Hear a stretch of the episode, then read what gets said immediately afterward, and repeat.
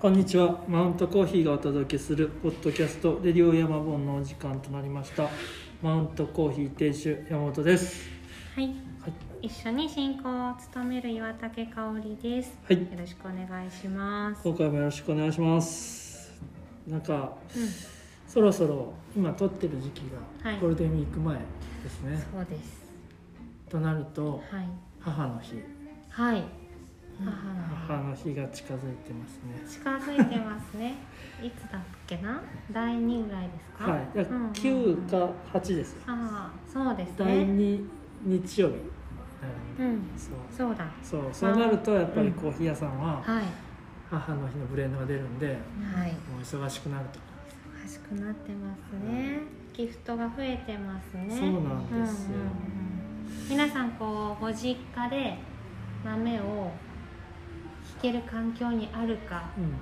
引いといた方がいいか問題っていうのが、お客さんがこう電話で確認とかされてああ そうそうそうそう。るなんかね。お母さんに送る時にですそうねそうそう。引いとくんだだったっけ？とか言ってみんな言われてますね。いやそうなんですよ。そんなこんなで。はい。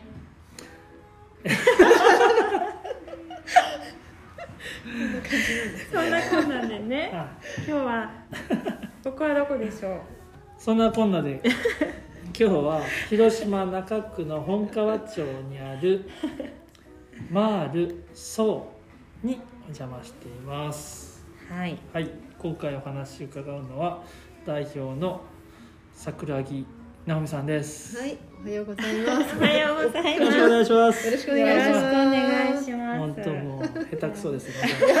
なんかすごい生ラジオ中継だと思って。楽しかった。フリートークしちゃいました。ねなかなか上手にならない。いやい。や、慣れませんね慣れないんですオープニングがね。母の日らへんにこれが放送なるんですか？いやなんとなくちょっと言ってみましたいやもうすぐすぐオンエアするんですが、あそう。ですね。多分そうですね。マウント的にはマウント的には今母のの日のブレンドがあるんでそうそういうのを言った方がいいんかな。季節ネタを出したわけですね、ちょっと頑張って 頑張ってる感が感じました。恥ずかしい。ここを邪魔するのは1ヶ月ぶりです、そうですね、うん。あの前回の。もう一ヶ月。そうちょうど一ヶ月ですね。早いですね。早いし、もっと前な気もするし、もですうねその時は桜の、ね、そうだそうだ。そうでですしたよ。だからありがとうございます。満開の時期だったそうだもうすっかり完全に葉桜。新緑。もう新緑ですね。は全くお花はね今はもうねそうだ。一番綺麗な日にお越しくだいさったんだ。や本当晴れてね。うん。よかったです。楽しかったし、うん。楽しかったです。ね。うん。最高のロケーションでですね。そのマールさん。時マールさんのインスタライブうん。にちょっとそうですそうです。うん。出していただいて、ありがとうございました。そうそう。で、うん。その時にねうん。次来ていいですかっていうそうだ。約束をそうでした。させてもらう。そうでしたね。私もあの時お話ししてあもっと来た。いってですよね。すごい思ったのでそうそうそう。またねあのうちでも。そう東ティおモールと話かもね聞かせてもらいたいうん、ぜひお願いします、はいお願いします。やっぱりマウントにしてもマールさんにしてもインスタライブやったり、こうん。うやってポッドキャストやったり、うん。なんかいいですよね。そういうなんかチャレンジしてる。ですよね。ね。コロナの前はね考うん。えたことないツールだった。いや本当にですなんなら苦手だし。いやーあ山ちゃんも苦手ですか？もう超苦手だし考えられなかったです。私もです。ね？でもだからインスタライブなんてもう割とねモントさん早めにやってらっしゃって、わあうんかっこいいさすがだなと思って見てました。やめましたけど。あ合わないな。とそっか。合わないがでもあねーいい経験でいしたよやいい経験でした。本当に勉強になったいや本当になんかね、うん合う合わないってあるんだなって思いました、私まだね12月に始めたばっかりでうん。まだ3回4回しかやってないから、うんうんまだ合うも合わないもまだもう判断できないぐらい今必死。か全然合ってますよね完合っ全にてます、ごい良かっいやもうすでに安定感はあるし、安定感ありますか？ありますいやーあります。この前それ見ててすごいいいなと思いましたもん、この前？ああのーやめたのにね。僕らはやめたんですけどインスタライブされてるの見てて、はい。合ってるなって思いあま本当ですか？よかった。マルさんに合ってるなと思って。えー、嬉しい。たどたどしいしねあの何言うかインスタライブの時は考えてきてるつもりだけどパフってあのー。でもなんかちゃんとこうねお伝えしたいことがあるっていう感じがすすごくわかるのでうん。僕らはちょっとそうじゃなかったんで。そうですか。あまあいいか。その話はいいか。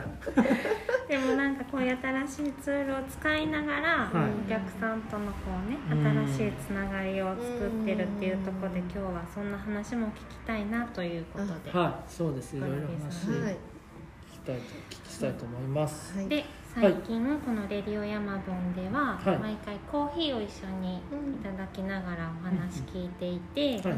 今日も山本さん準備してくださいましたが、そうなんです、はい。じゃあちょっと入れてみましょう、はい。あのさっきねうん。始まる前にもう豆だけ引いて準備してたんですが、はい、いや今回は。はい、今回は？桜木ブレンド作っちゃマジで？桜木ブレンドだどんな味だろう一筋縄ではいかな。さそういや本当これどんなだろうかなかなか紹介する方も恥ずかしいいや贅沢いや本当ですかいや最近なんかいろんなブレンドを勝手に作っていってるんですけど、あの面白いんですよブレンド作るのがこの前もちょっと作ったんですけどブレンドを作る時にちょっとやっぱりこうね思い浮かべるじゃないですか、うん。この人のこと香り。うん。ねいでブレンドをこういうブレンドなんですよねっていうのを説明しするとはい。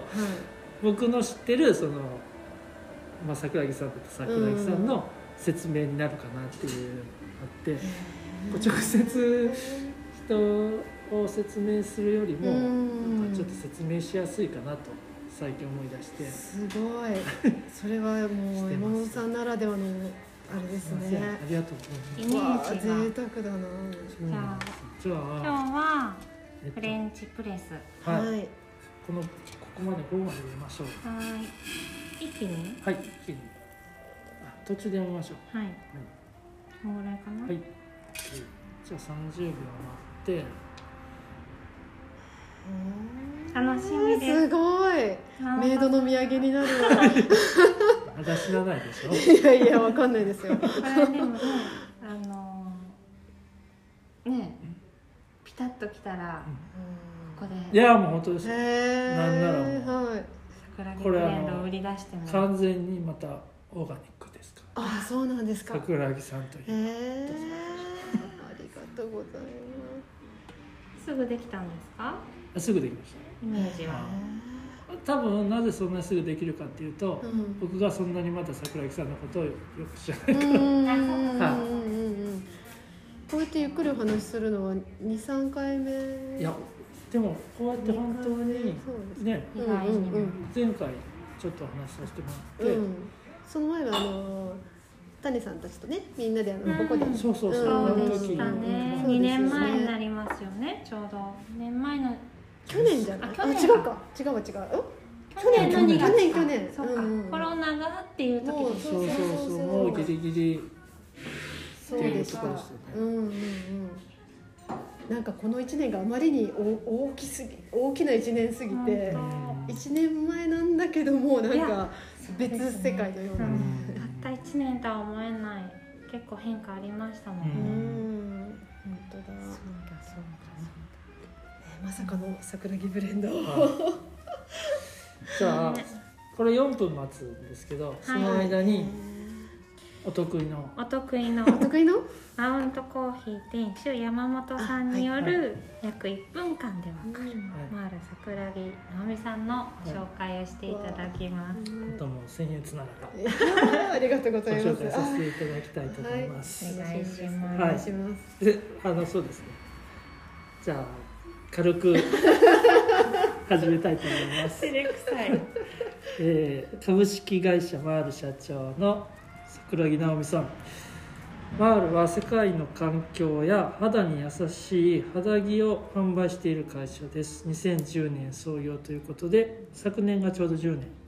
で現在11年目に突入しているんですがそんな会社を経営している桜木さんは、まあ、僕の知ってる中ではできる女性ナンバーワンですね。はい。大変だにもかかわらずお会いした時すごい気さくに声かけてくれるので、すごい嬉しいです、はい。うんでもでマルンさんのこととか桜木さんのことは、お会いする前から実はですねお客さんとか知り合いの方にいろいろ聞いてたので、勝手にこうすごい知ってる感覚だったんですね、うございます。えー嬉しい。でも初めて会ったのが大体4年前だと思うんです僕の記憶では。でコーヒーを置いてくれ始めたのもうん。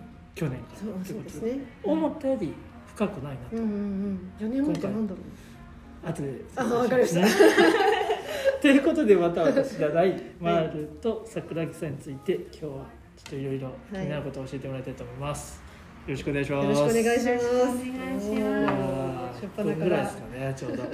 ナンバーワンなんですナねンバーそれ多いし多分こっからじゃあ徐々に。ああ全然だな。っていや本当にそんな本当にことないですよ。その印象怖すぎる。いやだそ今回ね、こうお伺いするにあたりうん。ちょっと,、えっと岩竹さんが作ってきてくれたはい。資料を見たら、うんなんかめっちゃ受賞してますやん。いやーそう私も改めて。ああ受賞。うん。それはもうひとえにお金がないからっていうかあの補助金ってありがたいじゃないですか。うん。いやもうその辺もお伺いしたい。そういうのをそのなんていうかそれもうん労力もいるし、知識もいるし、やっぱり信頼されているからこそ、いやそうなんですね。僕が思うにやっぱそれやるのってうんとても手間がかかるので本当にやりたいとかやらないといけないっていうないと。うんやらうん。やれないと思うんですよね。そういうのもあるかなと。思ってとりあえずじゃはい。桜木ブレンドできたので。飲んでみましょう。ちょっと入れてみます。ーもう4月のご褒美だなこれ。本当に。ありがたいです。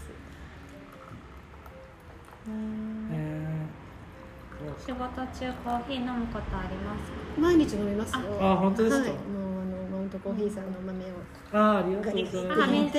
うん。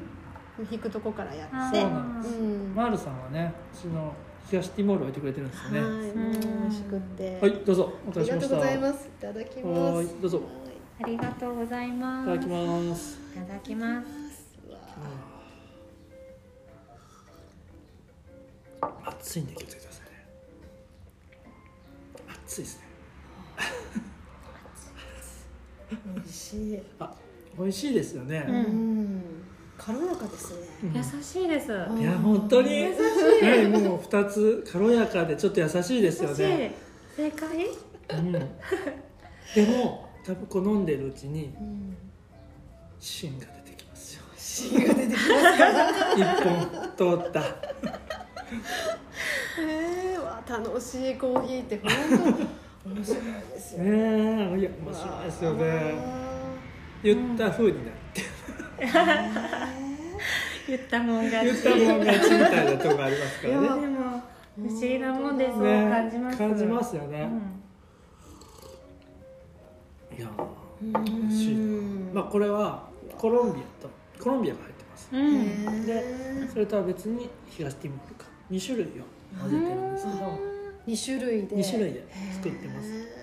で東ティモールの方がやっぱ柔らかいでうん。コロンビアはもう少しこうなんていうんですかバランスが良くてちょっとどしっとうん。ある感じかな。うん東ティモールに比べると。なんでコロンビアを選んだんですか？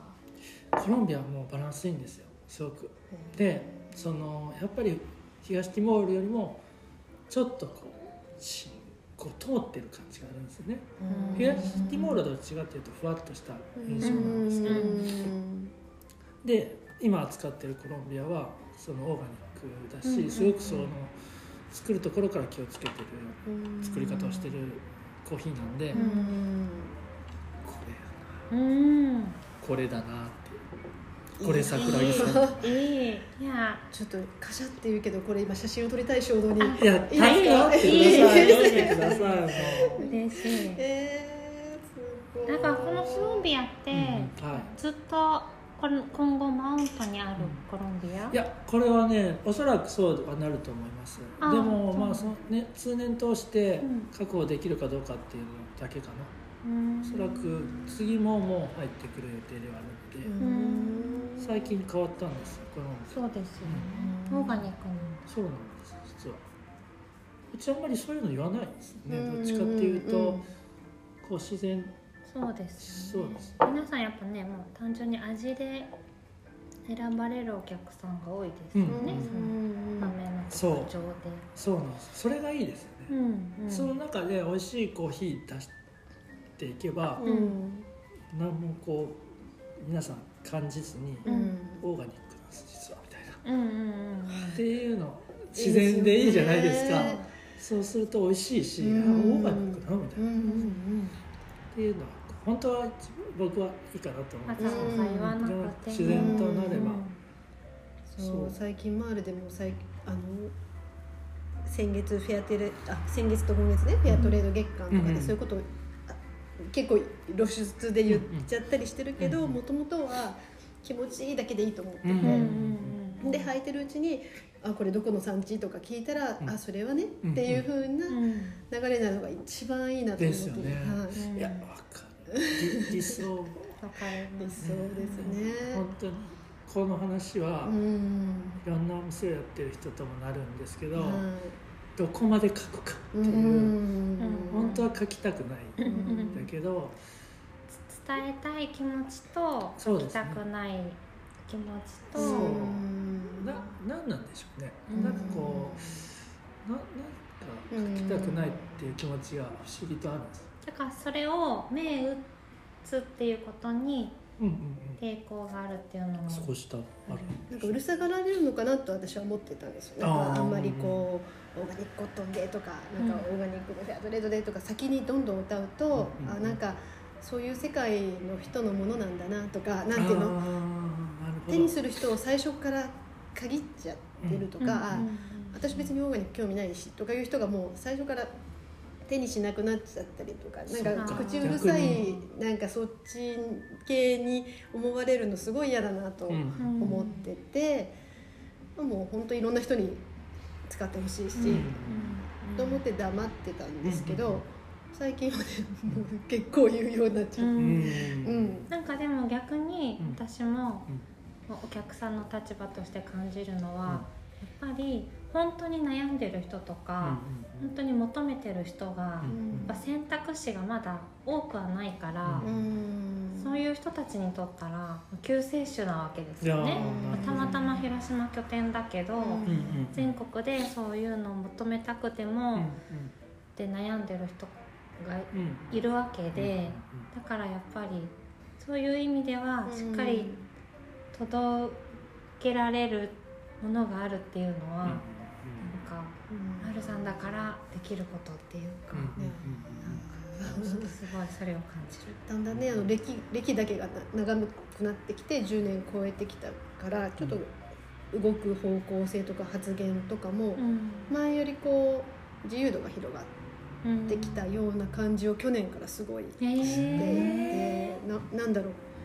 ゆ10年やってきたからこれはもうちょっと言っていいかな言っていいかなって言ったら偉そうだけど、なんていうのかな。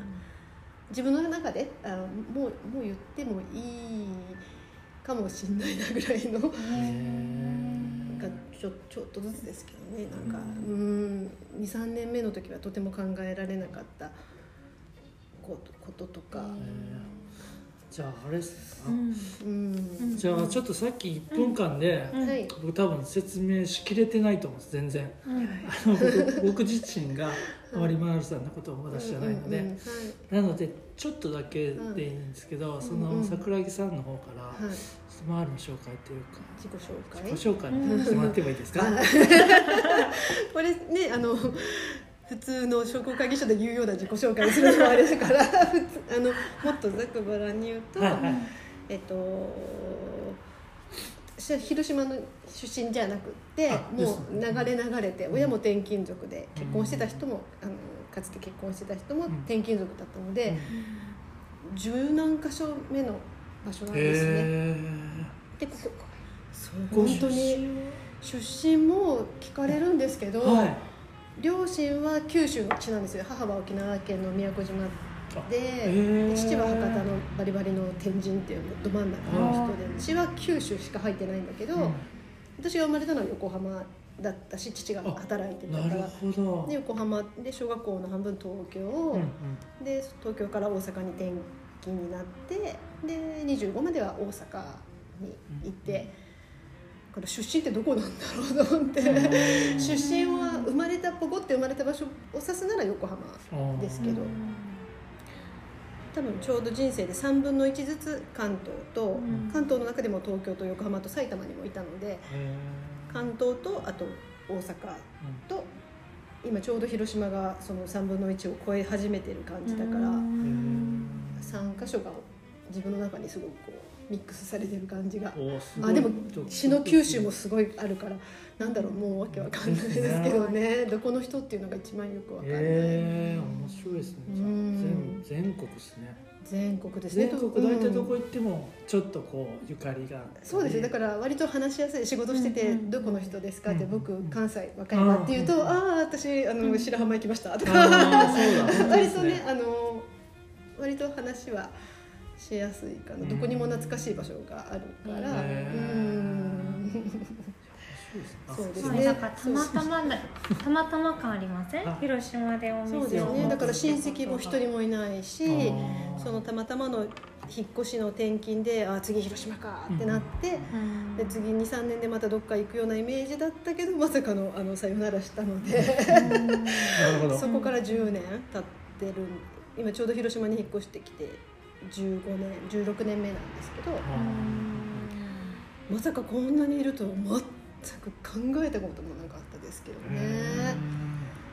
でも縁があったんでしょうね。ね お子さんはもうずっと広島で生まれ育あってる、ええ下の子も、えー、と下の子は埼玉で生まれてだ。お姉ちゃんは横浜で生まれて。そっかお子さん生まれてからのそうですか。もう2人連れてね。あうーん。でももうひだから自分の中ではこの先もずっとここにいる広島にずっとこの先はいるという気持ちもないっていうか。あ実は。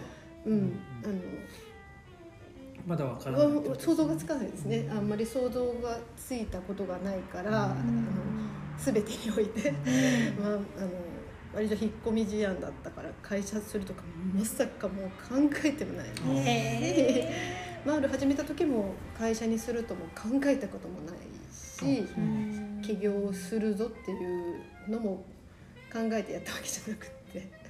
本当にその場その場であのなんだろう。もう本当そうなんですよ。だからしっかりしてるとかねよく言われるんですけど、うん。もうそれスタッフが聞いたら大笑いするぐらい、来月のことぐらいまでしか考えられない。へ来年とかあまああるかなあるといいよね頑張ろうぐらいの。ー。へいや本当そうですね。ー意外いやでもそれで10年ってすごいですね。いや本当ですね。その感じでじゅ10年。いやだから10年ってうん。あマラさんの自己紹介終わったっけ？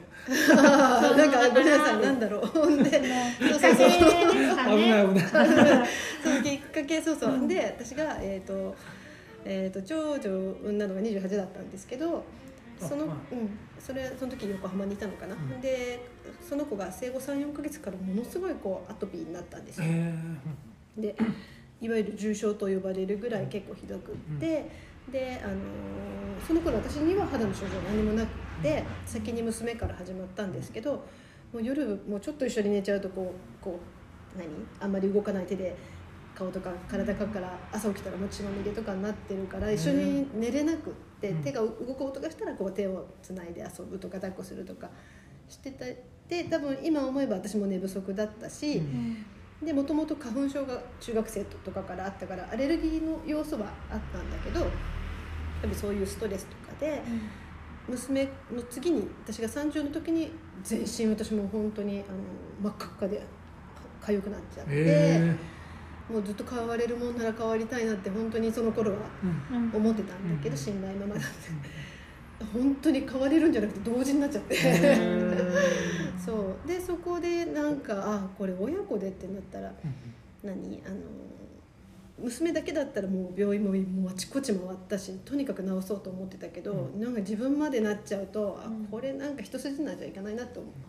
あの踏ん切りがつくというか、体のちゃんと治さないとこうなんか長い勝負になるんだなっていうのが早く治したい反面そういう覚悟も生まれて、うん。うん。でそこからこう自然あの食事療法とか、うん。うんあの何自然療法でいろんなお手当とかいうのが幅が広がってうん。またおもそれが面白かったんですすっごい。あ知れば知るほどうん。こんな世界があるんだとか、もう夢中になっちゃって、でもアトピーが出るのは辛いけどあこれはこういうことの排毒なんだとかなんかもう全部をあの人体実験じゃなくて、うん。そんな風に捉えてて、見た目めっちゃ痛々しいけど、中は結構希望に燃えてるっていうか、すごい楽しかったですね。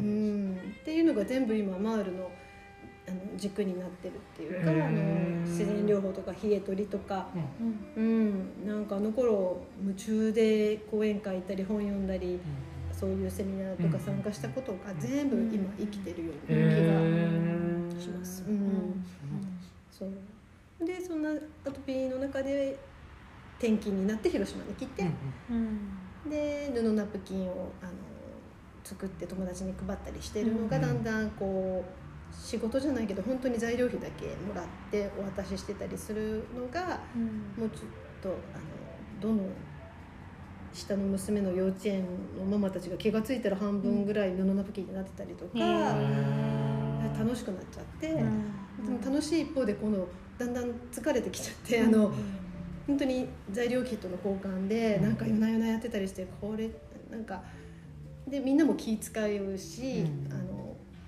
だったらちょっと仕事みたいにしてみようかなと思ったのが「マール」っていう名前をつける。でここから仕事にしようと思ったのがきっかけですね。周りにそういう悩みを抱えたママ友がうんうんうん。出会えてたってそうですね。なんか私は本当にそのアトピーで、うん。あの普通の下着だとかゆいとか、うん。蒸れ蒸れてかゆみが起きるとか、そういう肌からの悩みだったけど、あの布ナプキンをねやると、うん。あの生理痛の人が楽になったよとか、うん。だから全然肌の入り口じゃない人の方が結局今もそうですけど、うん。多いみたいで冷え性で辛いとか、うん。うんなんかあいろんななんか、まあ、うちのパンツもそうだけど、私はかゆいからっていう観点だけどむくむからとか、それが変わるとかなんかそういういろんなあこのパンツはいろんな、うん、いろんな人が求めてくるもんなんだなっていうのは後から後から思ってで広がっていったっていう感じなんですけどね。こううんこんにちは。今日はちょっとお店でそうなんですお伺いして撮ってるのでそうですおね客様。うん。お店が始まりましたね。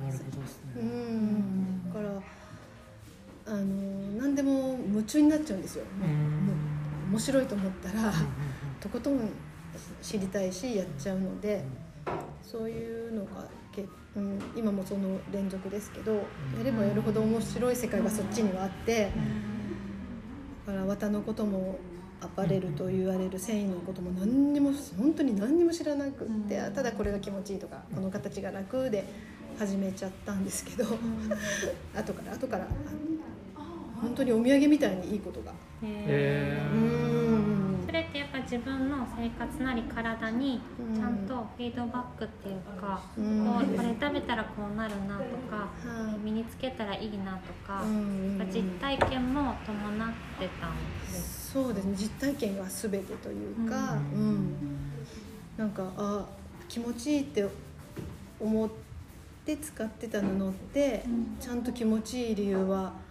探ると製造方法から糸にして布にするまでにちゃんとあきだから気持ちよかったんだっていうことってやっぱうん。ちゃんとつなえがるんだなっていうのが、後からじゃあそれをそうですね。後から後かからだからわすだからありがたいと思ってへー。後から残念になることはなくって、うんうんうんそれがすごいですね。だからなんかちょっとした違和感を感じるとあやっぱりそうだったんだっていうこともあるし手放しで気持ちいいっていうのはあなんかちゃんとやっぱりそれを作ってる会社の人まで気持ちいい人だったとか すごい、うん、だからありがたかったな。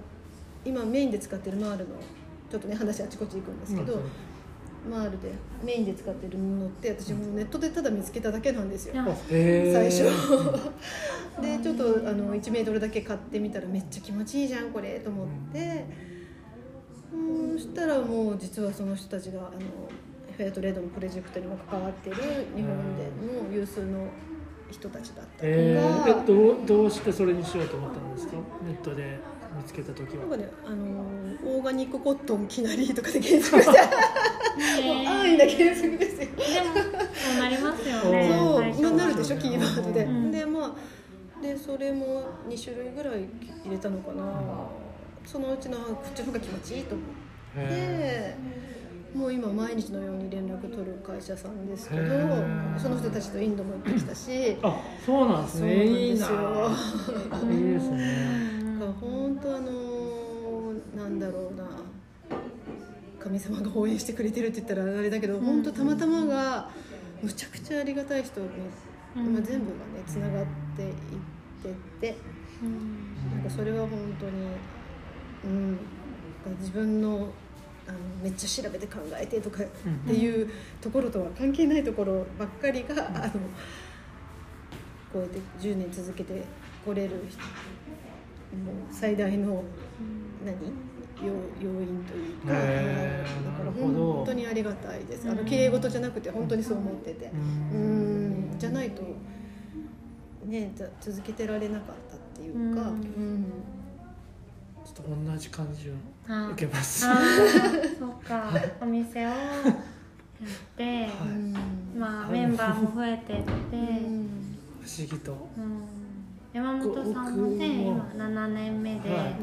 まさかこんなにスタッフがいることになるとは全く思わなかったし、うん。あのありがたいとしか思えない。あれ？一緒ですね。一緒ですね。そう。いやでもそうかもしれないことってあるっていうかその自分で人生をコントロールしているようでしきれない何かこう縁なのかいやどうなんでしょうションなねのかうんねでも2010年にそうやってマールが立ち上がって3年後にはなんと法人化いやそうなんですよね。その辺の、そこすごくないですか？はい、そういうの聞いてていいですか？あ全然全然。なんかこも何でもの聞いてください。今回本当に、はい。そうそうそう。今回なんて来たいと思ったかというとですね、うん前回あのお伺いした時に、はい。あの働皆さん働かれてる感じとか、うん。ここがね、うん。そうっていう場所が、うん。うんギャラリーのような、まあ、店舗のよいうやで。本当に、ね、でその隣にガラス張りの作業所みたいな工場みたいなのがあってで皆さんがそこで働いててでその、えっとインスタライブとかうもこを都内からバタバタって出てきて バタバタって始めてスタッフたちがね。人たちがやって、うん。ででよし終わったみたいな感じででバタバタって戻ってって注文が入ってきてますみたいな感じの、その流れが、あなるほど、うん。インスタライブをして終わったら、うん。もうその反応そうそうあそれのがねそうなんですよ。コねーヒーねやっぱ出ていただいめってネちゃいい。のそう。だからそういうのットショップで全国の人がね。そう。ん。そういうのすごくやりたいなと思うけど、うん。なかなかこう難しいなと思ってて、うん。これこれ。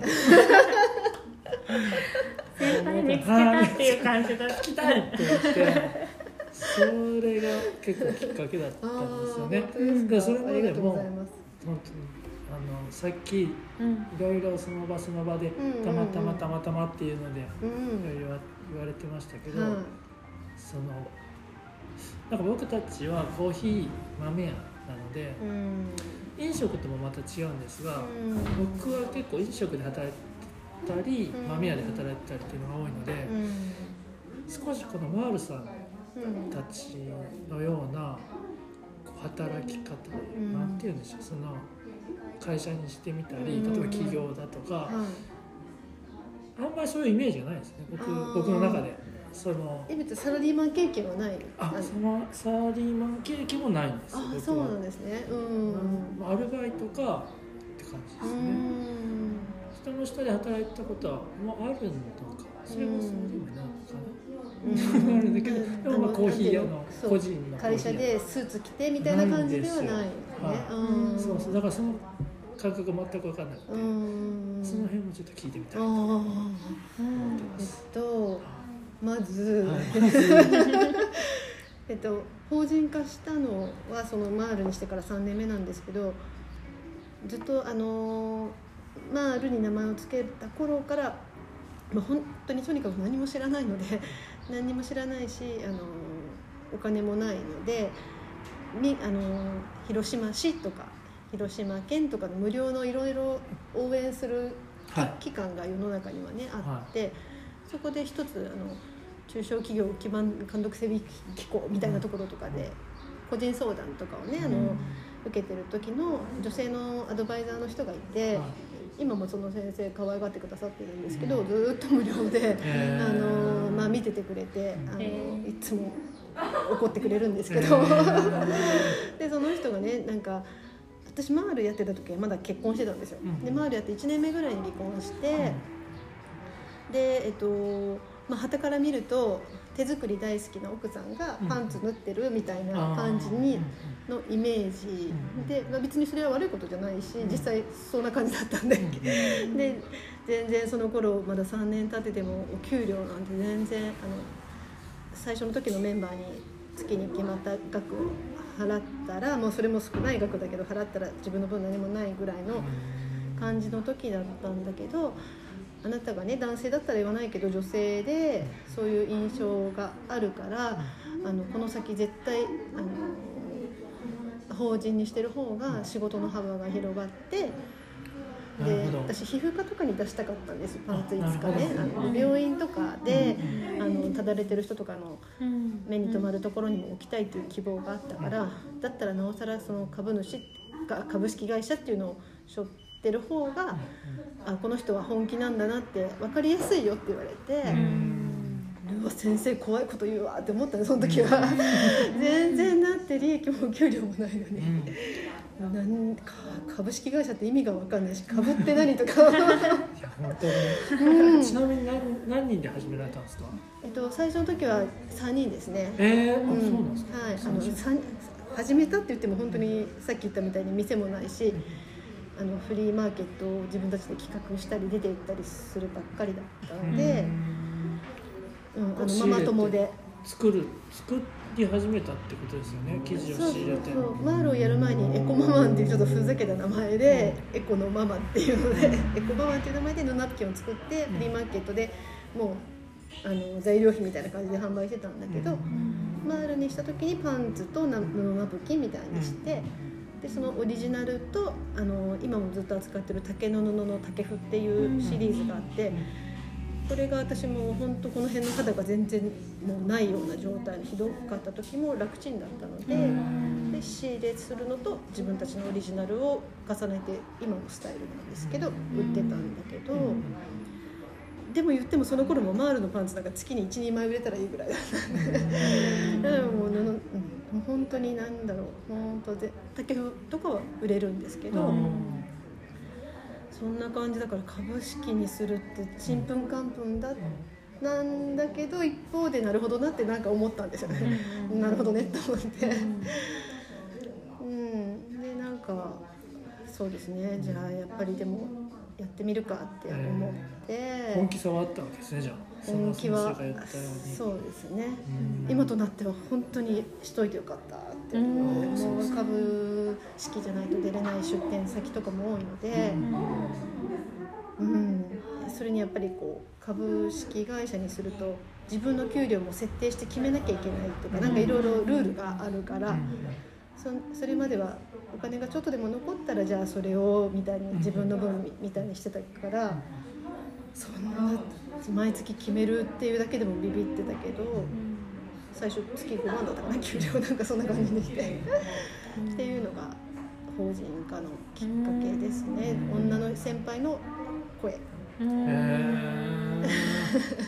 じゃあそそれに当たって学びながらしていくってことですよね。ですよね。この知識を。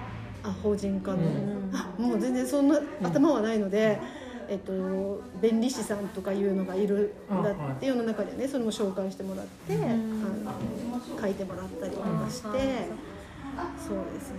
その専門の人にそこはお願いしなそうですね。でそれをするときにあの広島ベンチャーっていうまたその受賞っていう何何うん。起業家応援のコンペティションがあるっていうので、うん。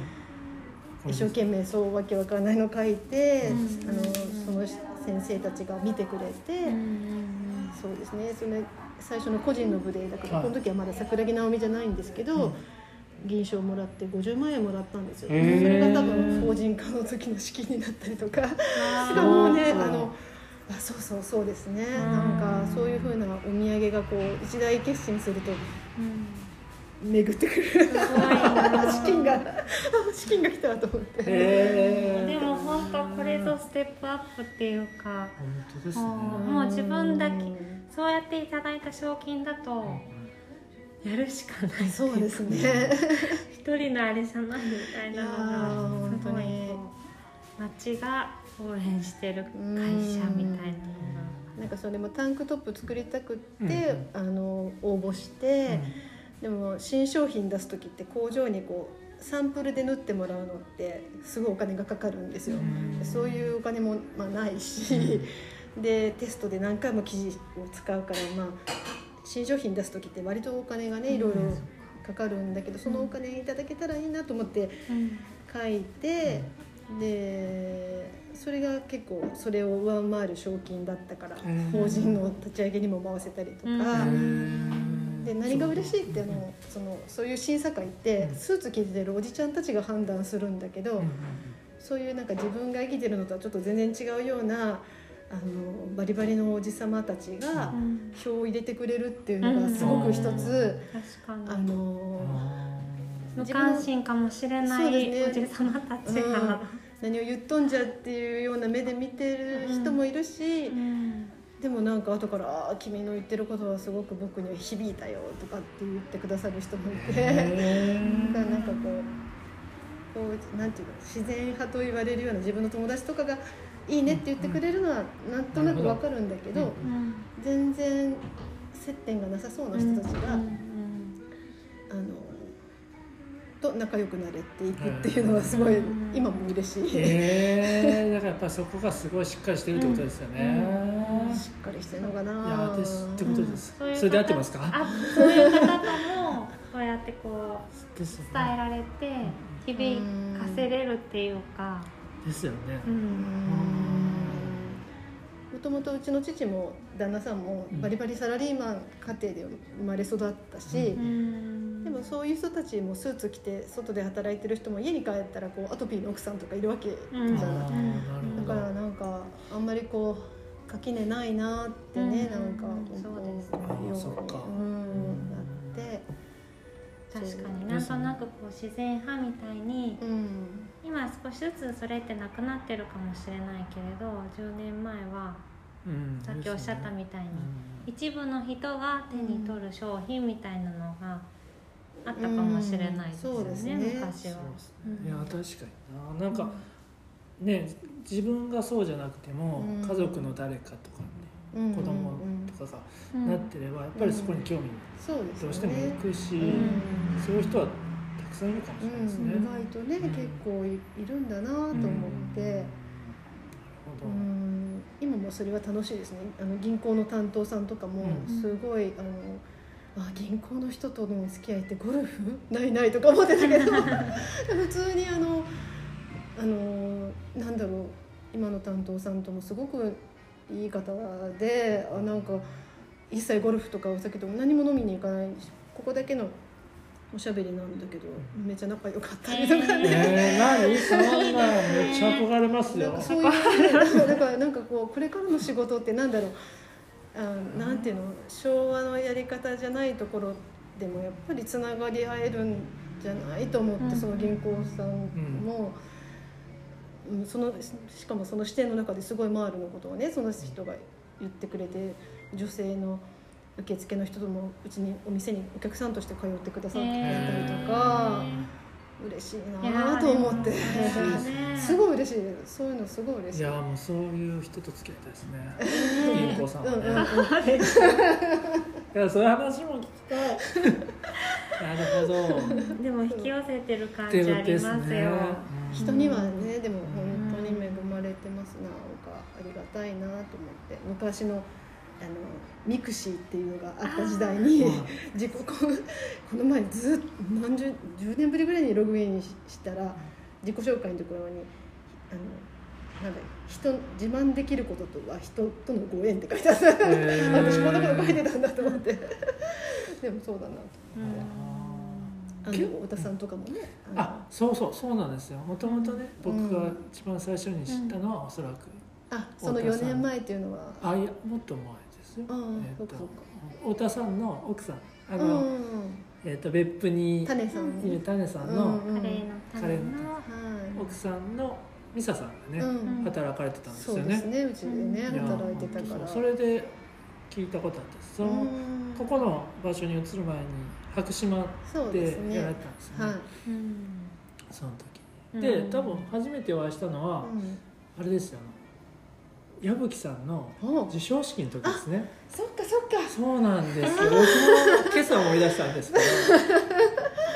そっかもうあれ4年前ですか。もうそっかそっかですけど大体それぐらいですよね。2016年の作品だから。あですよね。そうですね。僕らもそれでした。うんうんうんあそうだそうだ、はい。あのあのコースねターの、うんうんうんうんうん。ああ矢吹さんっていうのはあのヤマボンのデザインも担当してくれてそうる、ですね。もう一人のメンバデザーイナーさん。デザイナーさん。そうですね、マールンのデザイン。も担当してねるんですよもうめねちゃめちゃお世話になってて。いや僕らもお世話になってます、そうですよね。うん引っ張りだこです引っ張りだこだね。その広島のねうん。HBC HABC うんそれうん。の賞を取ったんですそう総なめにした時があったんですよすごかったですね。すごいですよ、うん1位と3位とうん。なんか6位と何位みたいないねっぱいね。いっぱい取った時があって。まどきさんが携わってるいろんなお店うのん。店主が授賞式にみんな一堂に会してて。そうそうそうそう。本当ですよね。うんうんあそうだそうだ。その時ご挨拶した覚えがあります。そんなつながり。でもまあその後ねうんうんうんうんうんあんまりこうなかなかそうですね。僕も行くこともなかったしうん。あんまりこうお会いすることなかったんですけどね。うん。狭くて広いんじゃなくてなんだろう近くて遠いというかそうそう。なかなかねそう私もいつも行きたいなとは思いつつ。あれがやっぱ世界というか世界というかうん。し仕事のうん。職種というかうんうん。それがなかなか交わらないところでしたね。ママルさんとマウントコーヒーっていうの。は飲食の人とかお菓子子とかパンとかそういう人とはすぐにどどっかでお会いするんですけどやっはいぱりこう女性女性用の畑っていうわけではないけど、うんうん、やっぱちょっと男性にはますますほんでハードルもあるかもしれないかも。そうですね、うん。イベントとかにもこう出るイベントとか出られます？最近だいぶ減りましたね。ですよ多分出るイベントとかも違いますよね。ね。やっぱり飲食関わってないとイベントが多いから、うん。なのでいいかなと思ったんですけど、そうですね。でもまたこうしてね。本当ですよ、はいありがたい一緒にできるタイミングがあって嬉しいですね。ね、でこの間インスタライブでも思ったけど、コーヒーとコットンって共通点がねすごいあるから楽しい、いや本当にねその前はね、うん。コットンうん。綿花のできる歴史とね、はい。似てますねっていう話を僕が聞いたことがあってでね確かにそうですねっていう話。ね。インドに行かれたりするのもそのはい。産地を訪ねたことそうです。あの私もあちこち行くのが好き。えーやっぱりあれですねそのもうずっといろいろとこ行ってるからいつかは落ち着きたいって思ってたけどもうそれは幻想ですね。落落ち着かない。やっぱなんかもう行きたくなっちゃうんですよねやっぱ、えでーはい。やっぱ頭が本当に足りなくってなくて電話で、うん。あの例えば布の織り工場さんとか、うん。あの久留米ガスリの人とかこういくら電話で説明していただいても分かんないんですよ。うん頭の中でももうよく分かんないから聞くだ「行きます」って言ってだからどこでも見に行ってで新しい仕事を例えば染める方とか何でも始める時は会いに行ってうん。お話聞いて、うん。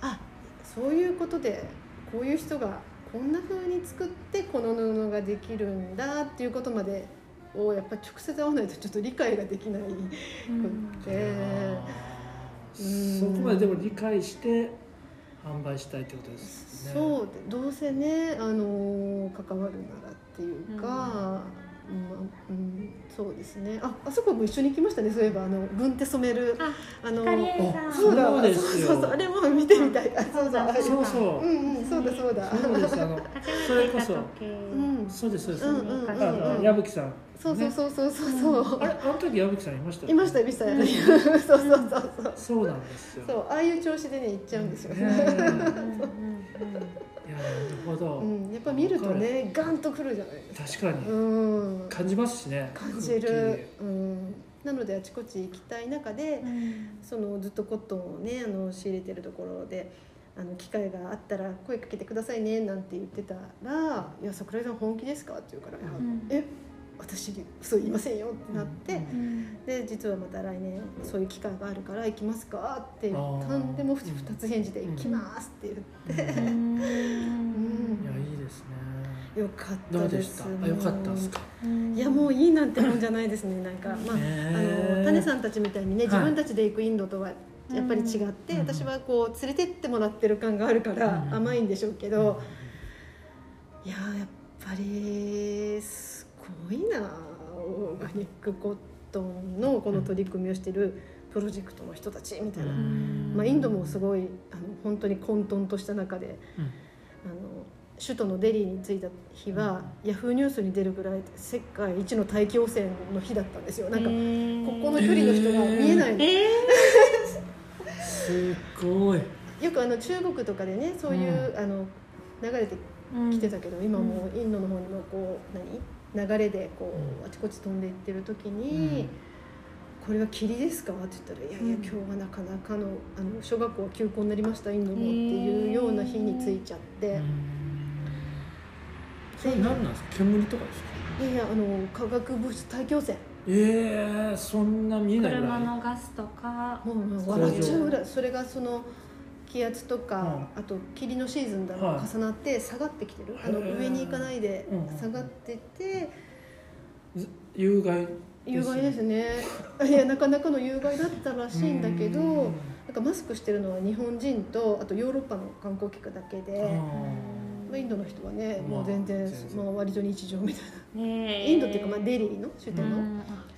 でそういう首都からまた23時間飛行機に乗ってだから東京と大阪ぐらいもっと離れてるかなぐらいの距離にあるところのあのインドールっていう空港からまたガタゴト車に乗って23時間行ったところの農地だうんから遠かったですけどね、でもそうじゃないといけない場所ですね。そうですね。やっぱりそう、うん、ツアー。行けないですツーリね。普通のツーリストはなかなか。そうですね。でまた行ったメンバーも日本の中ではもう大先輩のすごいあのオーガニックコットンの、まあ、仕入れてるわけだから、うんそういう社長さんばっかり56人の中に混ぜてもらって、またそれがもうあのタオルのメーカーの社長さんとかね、うんあのうちで作るそのブランケットの工場長の人とか、うんまあいろいろああこのメーカーさんの社長さんと一緒だみたいな感じの数日間だったんで、いやーまた行きたいないやーいいですね。やっぱり行くとね。感じるものがね。ねえ本当に行きたいですね。行きたいね行きたいっす。え僕も最初に行った時はガテマラで、まあ、そういうツアーみたいな感じだったので、うんそんなにねこう期待しなかったんです。よツアーみたいな感じだったので、でもやっぱり行ってみると全然違うと思いました、うんそうです。よねブログ読みましたよ何回かやっぱりねうんやっぱそこに人がいて暮らしがあって子供がいてうん。その中で生まれるっていうのが。確かにそうなんですよね。よくぞ船に乗って日本までって感じですよね。ですよね。分かってるつもりでも、そう。あそうなんだなって思いますよね、うん。そう。全部ね分かってるつもりなので、なうん。何事もなんかこうネットで読んだりうん。なんか分かってるつもりなんだけどやっぱもうやっぱ違うなんだろう、うんね違わないんだけどうん。感じると。なんか実感するとこうやっぱり違ってくそうるですね。何なんですかね本当にあのお客様にお伝えする気持ちがそだだんだんそういうのを繰り返すとあの気持ちいいだけでよかったんだけど聞いてもらえるともう嬉しくなってもう言いたいことがどんどん増える、うん。あの。いやーわかります これ今手元にね出してもらってるのが「一歩」っていうはい、フリーペーパーですようね、んだからこういうの作りたくなるんですそうそうそう。よねなんですよねいや山僕本一緒ですよ。そうですね。そう。でももうね書けないのまたこれが岩竹さんみたいにこう綺いやいや麗な文章にいやいやいやいやいや。いや感じすぎるとね本当ねあの何？五感うわーっていうのは、うわーなんですよ。わかります。あのなんか本当に夜間がプシューってなる感じにうん頭がなりますよね、そう。そこから溢れちゃう言葉にするのがこうつながらなくってこれも言ってから1年ぐらい入っちゃってからみた。いな。ああいやでもそうなりますよね、うん。確かに結構なボリュボリュームだし。そうです。っていうかこれすごいですよ写真も？写真この時はもう自分でご自分で撮られて、うんもちろんカメラマンはねさすがに連れていけないから、ですよね。帰るからは一人。私だけ、うんうん。で文章も桜木さんが書いて全部、るうん。いやもうこれすごい。それやばいですよね。やばい。えこれはでこうお店でも無料でね。無料でです無料よねですよ、うんうんやっぱりね。うん。そうですよね。そう。いやーすごい。ね。いやもっとうまく書けたらなーってでも文章の学校とかあったら行きたいって今も思ってる。そんなに？本当に。毎す回、ね。毎月メルマガも書くんですけど、はい。もうなんかすごいですね。10年やってるのにね会社消し会社消し、思思ってなかった僕でも自分で書こうってあれにならないかもしれないです。ていうかまあそれをずっとやりたくってうんうん。同じかもしれないですずっとやろうやろうと思って、はい。僕は一つも書けなかったので、うん。もうちょっと若干諦めてたら いや岩竹さんがあー。いいですね。でもそれはもう山本さんの感じたことを書いてくれるわけでしょ？うんまあでもそうみんなでそこがやっぱり、そうやっぱりそこはですよね。うん。僕が感じたことをうん。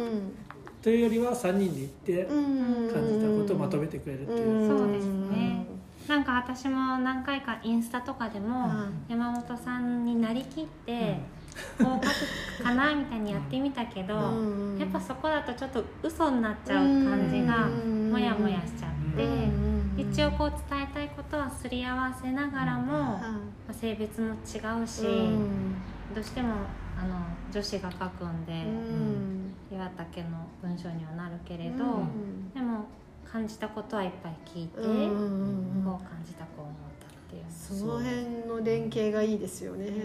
でも最初だからそれもあれでしたよね。うん。どうするかどういうふうに書いていくかっていうのはすごくうん話しましたいっね。ぱい話しました、ねすごいな。なんかそういうのがね私割とこう単独行動といいうやか今聞いてるとそういう感じですね。すごいだから何人もい何人もい必要になっちゃいますよね、はい直美さんが全部抱えちゃうとなると。僕逆にてっきりですね、うん。そういうふうに桜木さんはいろんな人にうん。こういろんな仕事をこう振り振っていってるような感じなのかなと思ったんですよ。うんだからさっきもっていう話を今から聞きたいんですけど、ちょっと1時間でこれがあもう1時間経っちゃったの？経ってるんです実は。やだ。早いんまだ30ですよ分ぐらいかと思った。そうなんですですよそうなんです。ねここで気聞いて、になる話に及んでます。いやすいません。はい、へえそうなんです。だから一旦切って、はい。また続きもう少しお願いしてもいいですか、うん。うん全然全然。すいません。いやいやいやいやすいません私こんなんで大丈夫？いやいやいやいやもう。なんかかなりぼわっとぼーっとして。るもっとゆっくり聞きたい、はじゃあちょっと後半もよろしくお願いします。お願いします。はい。じゃあ引き続きはい。もう少しよろしくお願いします、はいよろしくお願いします。マールの桜木直美さんです。はい。いやそうなんです。意外に振らないなってところで今思ったんですよね確かに。確かに、うんうんまあチーム作りとかそういう部分気になるところですよいやそうねなんですどう思いを共有するかとか。そうそうそうそうそう。なんかうん。ででも私もね苦手なことはめっちゃあるからあの全然その最初利益も何も本当ない頃から経理的なことを2人に頼んだりとか、もう本当お金回りのこまごましたことが本当苦手なんですよ。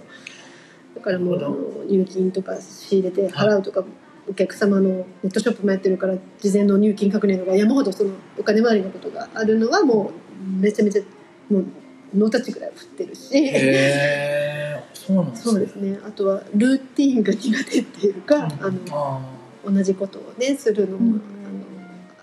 あのはまあ発想とかもいろいろあるから、もう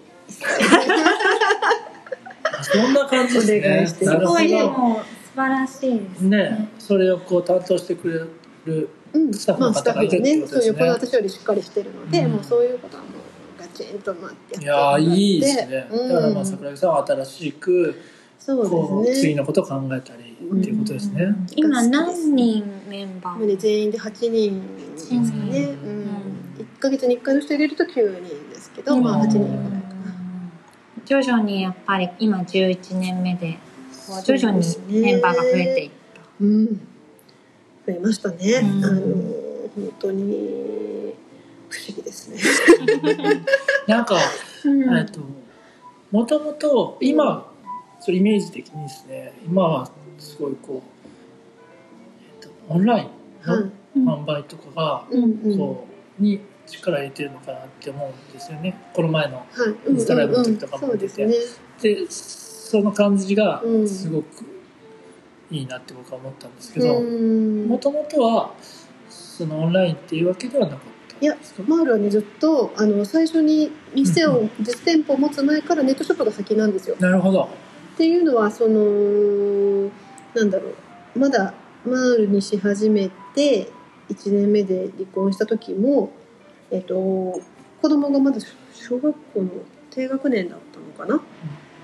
でネットショップってありがたいことにあの家で寝てる時も注文が入るじゃないですか。うん。でなんか場所も実店舗必要じゃないしっていうので割と手軽に始められたっていう感じで。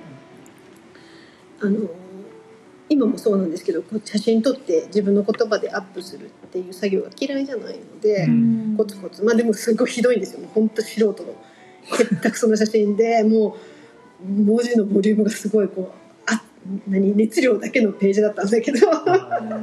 私が使ったらこうだったとかこの人はこういう人であったらこうだったとかもううるさいぐらいこう書き込んだページを夜な夜なもう本当にに毎日その頃は23時間寝ない寝たらいいぐらいの感じで日々作っていって。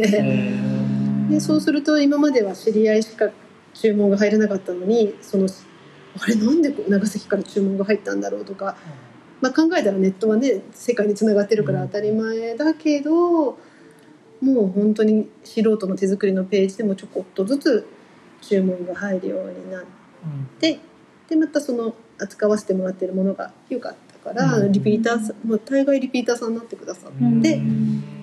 でじわじわじわじわじわじわじわ本当に広告とかも全然打たずに広がっていって、でそうあの法人化する時に店を作ったから、あそうなんですねもうずっと今でもネットが主軸ですなるほど。ね。そしたらやっぱり新しく人にスタッフに入ってもらう時ははいそのネットとかにうん、得意な人っていうのはやっぱり業務を中心にしてもらう人もいるし、そうですねでもそれが中心かな、ああじゃあで最初にうんそういうのがいけるかどうかっていうのは割とね大切ってことですね。うんなるほど。そうそう。まあでも一方でお店も始めてるからお店のスタッフさんもいるし、なるほど。うん。いやー僕らと大きく違うのはそこですね。うん。店があってからオンラインですね。ですよね。ですうん。でもうなんならやっぱコーヒー屋とか飲食って俺の勝手なイメージですけど、もうそういうパソコンとか、うん。そういうのも嫌いだから飲食みたいな、うん。できんけんもこっちみたいな、うん。まあ僕はそうだったんですけど、うんうんそういうイメージなので、うん。できる人がめっちゃ少ないですね。うちの今でもそうですけど、うん。コーヒーやりたいっていう方がそうですそうです。多いです。ね多いから、うん。なんかそこがどうされとってかなと思ってます、私はね嫌いじゃないんですよね。であのあなるほど。あのー若い頃も短大出た後で、うん。どうしてもこうしても CJ がやりたくって。ええー、あ、あのーそうなんですか。専門学校に入ったぐらいでも CG で何をしたいかって言ったら水の雫が波紋になるとか葉っぱがこうとかなんか自然物を CG で描きたいってわけわかんない欲求が抑えきれなくって。えー、抑えきれなかった抑えきれなくってバブルの時だったから素直にあの就職したら短大の友達とかはみんないい一流企業とかに行ってたんだけどもうそこから専門学校に入り直してうん。デザインのあのビジュアルの本ねやってるうちにうん。バブルがはじけて就職なみたいな感じだったんだけどやっぱネットウェブとかが嫌いじゃないし。あと転勤族だったからどこ行っても最初は一人ぼっちだからネットで情報を集めるとかがをしてツールとしてよく使ってた。へえ馴染みがあったんですねそうですね。うん。なるほどであの天然酵母パン作りをずっとのめり込んでやってた時があってまたそれも。マールやる勢いぐらいで天然酵母パンを夢中で毎日あのえ作ってたんですか？作ってた。もう冷蔵庫開けると酵母ばっかり。でまあ子供のアトピーもあったし、うん。なんかあの小麦を抜いた米粉のお菓子作りに没頭した数年間があったりとかなんかいろんなことしてきたんですけどそれも写真撮ってブログにアップするのが好きだったんですよ そうするとお会いしたことないのになんかすごいこうメールのやり取りになる友達ができたりとかっていうのがあるからなんかで実際会いに会ってねすごい仲良しになった人もいるし。へー。なんかネットのき関係が希薄っていうけど、うん。で出会える人とは意外と出会ってあの最初はメールのやり取りでも会ったらめっちゃ気が合うっていうのの出会いのきっかけにもネットはなるなっていうのがあるので、なんかマールのあのネットショップの注文は全てに一人一人のメッセージを全員全員スタッフで書くんですけどすごいですね今もね。うん。だからそそこをやるとお客さんとあの例えば東京とか岩手とか全然もう接点がない人でもリピーターになってあの方あのずっと新月ショーツばっかりだったけどあ初めて満月買ってくださったとかいううん。あの接客リアルでは会えないけどなんかネットのバサッという関係じゃないものをずっとあの持てるようなネットショップ作りだけは心がけてるっていうか、なんだろうな。なるほど。すごい時間かかるんだけどなんかすごい時間かかるんですよ。一発送につき何分かかるっていうか、でもねお客さんもそのスタッフそれぞれの名前もこういう方がおられるんだなって、ね。ここに来れなくても知ってるっていう関係が。そうなんですよ。だからあのもっとねあのでインスタライブとかで出ると、うん。あよく納品書に手紙書いてくれる安倍さんだとか、うんうんうんうん ね分かるといいじゃんと思って今うんどんどんねで出よこううよいうって人なんだってそうそうそう。それだけでそうん。いいですね。ねだからコロナで去年は店も閉めたけど割とこう、ネットのお客さんに助けていただいたっていうか。そうですうじゃあオンラインを強化したりみたいなのってコロナ関係なく全もう然関係ないです年ね、々そうなんですね。はい、もともとそっちが、うん。うん。ただ今までインスタライブとかそういうのは全く考えてなかった。直接出ていくっていう。私もねに苦手ってもう言わないようにしてるけどやっぱ好き好きかっつったらなんか画面で自分の自分が喋ってるの見るのなんてひょーと思うんですけど、うん。うん、でもまあもうでもそれでお客さんが喜んでくださってねなんかあ毎年東京の出店先で会ってたけど会えないからうん。画面で見てねあーって思ってくれるんならうん。いいやいいやと思って最近は。うんなるほど。いやなんかもう一つ思ってたのは、うん。そのマームさんってこう会社だけど、うん。こうなんか個人店のようなうんうんこう気規模感なのかはい。すごいちょうどいい感じなんですね。うん。なんか僕がなんか会社になったらこういうのがなくなってしまうんじゃないかなっていう思えるようなところが残ってるような、あ感じ。あ嬉しいですそういうのがなんかちょっとあれなんですかね。そういう理由なのかなって今は思いました。うん。オンライン。僕とかだとやっぱりついついオンラインをうん。手間かかるじゃないですか。オンラインっていうのは、ね。店でやり取りの方がめっちゃ早いんですよね、うん。僕たちは特に。はい。でもオンライン1個につきやっぱり少し手紙とか一言書くだけで、うんとても時間かかるんで、ね。これもっと効率よくしていった方がいいのかなって思ったりもするんですけど、そうじゃないってことですね。今の話聞くと逆。ですよね。うんね、効率はねでも私たちもテーマですよやっぱり。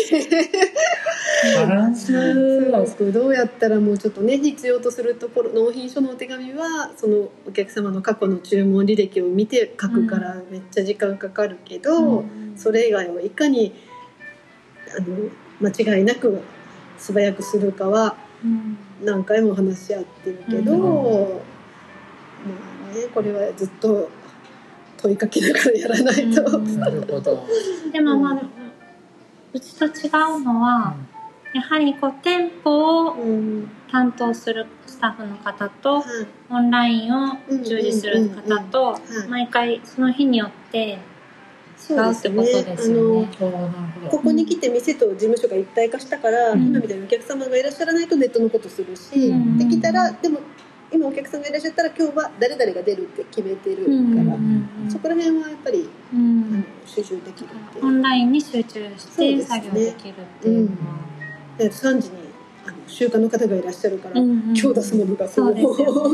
決まってるそのあれになりますよね。そうですねえマコさん来る。で僕らその間に接客とかがドキドキしますよね。そう。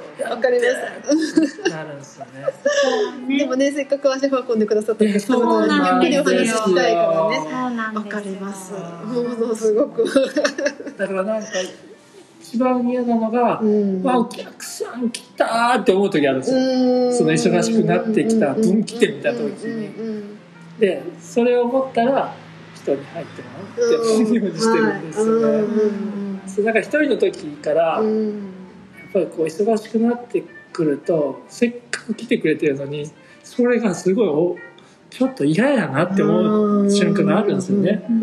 でそれがすごく嫌なんで、うん。であもうやっぱ人に入ってもらおうとか思うの繰り返しですね。同じで。す 私もこう2000年前は毎日立ってたけど、はい。もうそこをやってたらもう夜中ますます眠らなくなる。おお店を閉めた後の作業が丸一日分残ってるから。はい。で具合悪くなっちゃったりとかしてると、うん。やっぱもうマールを続けるということを考えると私は毎日お客さんとおしゃべりしたいしお話ししたいことは山ほどあるけどと思って今はパーテーションの後ろに隠れて。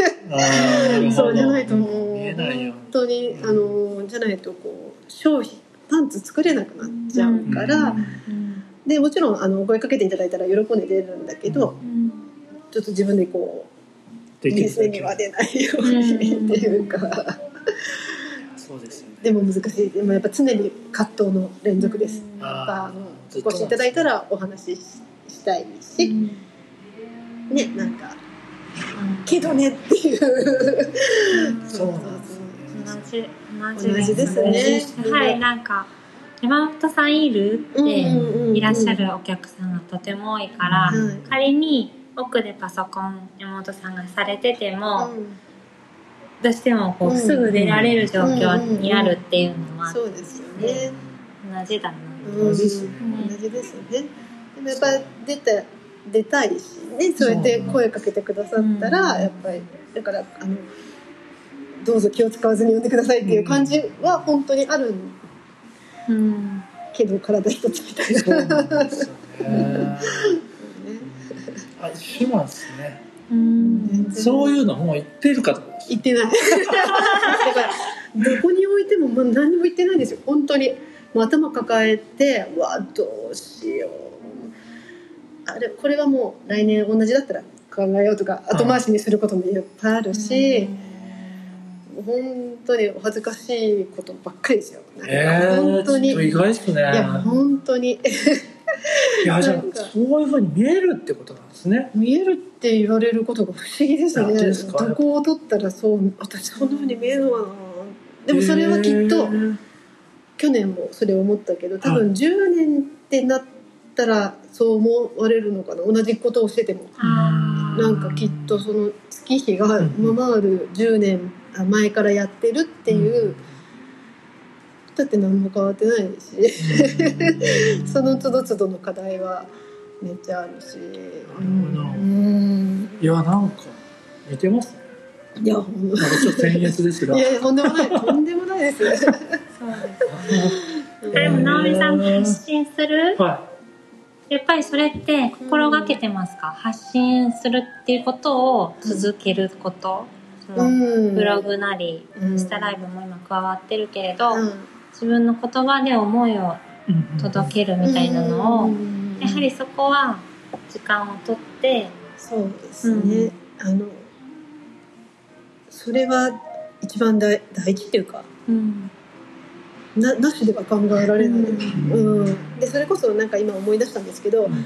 会社にした時に、うん。そのメルマガの内容をね徐々に変えていったことがあるんですよそういえば。あのそれまでは、まあ、今あの自分の言葉だったんだけど自分の言葉っていうか全然商品とか回る関係ないなんか道で会ったっておばあさんと会って自分ができなかったことのモヤモヤとかなうん。なんていうの、うん。何も関係ないことをあ日常のそうですね。でメルマガの中の大半は、うん。大半を使って私のモヤモヤを書いてうん。新商品のこととか書いて、えー。今も割とその傾向はあるんだけど、はいそれを会社にした時に、なんかパンツを例えば東京のねあの取扱店舗さんでパンツを買って回るを知った人がメルマガ読んでうん今日は子供を怒りすぎて泣きながら寝たとか読みたいかなと思って なんかすごい誤解受けちゃうかなと思ってそういうのをか書かないようにしていった時期があって、もう本当に淡々としようと努力したこともあったんですけど自分が面白くなくなっちゃって。なんか自分が読んでうん。なんかそんな自分大好きじゃないけどたまに過去のメルマガを見るとあ私面白いこと書いてんなって時々思ってるのに、面白くないんですよそういうのって。でなんか誰でも書けそうだなみたいな思うから今またなんかだいぶ自分に戻ってきてるというか、もっと戻したいなと思う。あのももっともっとざもういろんなこと書いちゃえってうん思うのと書いていいかなっていう思う気持ちがまだちょっと残りつつうん。多分もうどんどん年取ってもっと言いたいこと言うおばちゃんになっていくからもっといろいろ書いちゃえと思いますなんか。うん。でも書くのって結構時間も費やすそうしですね。あの書くまでのこうなねうん。歌までっていうのってすごいかかかると思うのに、すごいなんかそれをずっとされてるイメージがやっぱずっとあるんですあよ。あなるほど。そうだから仮にうん。お会いできなくても、全然ご無沙汰感はない感じは、うんきっとなんか私はそれを触れてるからかなと思うんだけど、やっぱそっかじゃあ大大事だから大変でもそうです時間をね使って、なんかそうやって書いてお客様に自分が感じたこととかこのかすりの生産者の人はすごくこれにこだわっててとかそういうことを書かないと、うん。ななんだろう何でもあるやってるのか分かんないぐらいになりそうな気がします。自分の中でインスタも毎日だし、うん。メルマガ毎月だし、うん。でもルールとして課してる感じ。そうですね、一本は出すぞ、はい、絶対だしうん。だからそういうのを書かないとつまんなくなりそう。書くことで自分の中の写経じゃないけど。うんうんうん。私ね子供の時からん25で結婚するまで毎日日記つけてる子だったんですよ、えーそうだそう。だすごいっすすごい。人には絶対見せられないようなそれね、はでももまあ、多う分癖習慣になって。るそうですね。なんか。すごい うん、結婚するまで欠かさず書いてすごいそう。なんだだからなんかその日あったとか自分の中を整理する時間うんとしてちゃんとふわーってブワーってああもう今日夜だってななるじゃないですか、うん。毎日ね、うん。それを夜あのなんてことのないインスタ一本マールの方で上げることでこう、着地するっていうかなんだろうな。うん。えー、めっちゃいいですね。あえちょっとみんなははいいですか？はい。質問、はちょっと私の悩み相談になっちゃうんですけど、はいど私も、まあ、日記って書いたりするんですけど、うん。なんか例えばインスタで出す文章とうん。インスタに出せないうんそれこそモヤモヤっていうか、うんうんうん。本当に個人的な日記ってあるじゃないですか、うんうんでそれもうん。されてるんですか、それは、えっとまあ、今ねマールはマールそうのここの実店舗、それはスタッフと交代で書いてるのがあって、でマールのブランドのインスタは完全に私がやってて、うん。ででも個人の残してるからうんうんでマールのインスタは割とんもうそこはもう頑張ってマールのことだけにしてるから、うーん。そっか。うん。なんか一日の終わりに吐き出したいことって、今の私の場合まあ世の中にうん発信できないことの方が多いんですよ。うん。だからかる。わかりますか、だからでもそれがね面白いだと思う。それそれをどこまで吐き出すかみたいなのがうん。よくわからない、結構でも潔く吐き出してる人もいいらっしゃるじゃないですか、それもまあもしかしたら全部じゃないにせよ、そのなんかそこがすごいブレブレになる自信があるんですよ。わかる。